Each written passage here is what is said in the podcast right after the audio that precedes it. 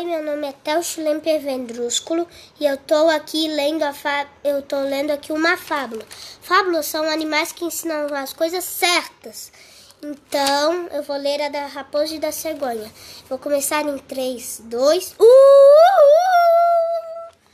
A raposa convidou a cegonha para jantar, disposta a pegar uma peça na outra. Serviu a sopa num prato raso.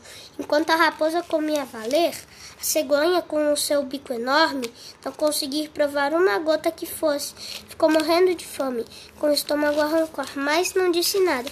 No dia seguinte, no dia seguinte, um pombo correio entregou um bilhete para a raposa no qual estava escrito: a, a cegonha enviou um bilhete, né?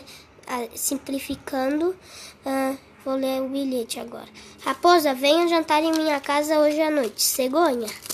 A raposa aceitou o convite na hora marcada e estava cheia de gentilezas na casa da outra. Quando se sentaram à mesa, a raposa teve uma, uma, teve uma grande decepção com tanto e tanto delicioso ensopado de carne foi servido em jarras altas com um gargalo estreito. Gargalo, parte mais fina de uma garrafa de um flasco, com gargalo estreito. Para cegonha bastava colocar o bico, mas a raposa não conseguia comer de jeito nenhum. Foi embora muito antes do que planejava, com o rabo entre as pernas. Então, isso aí explica que não façam com os outros o que, não, o que você não gostaria que seja feito com si mesmo.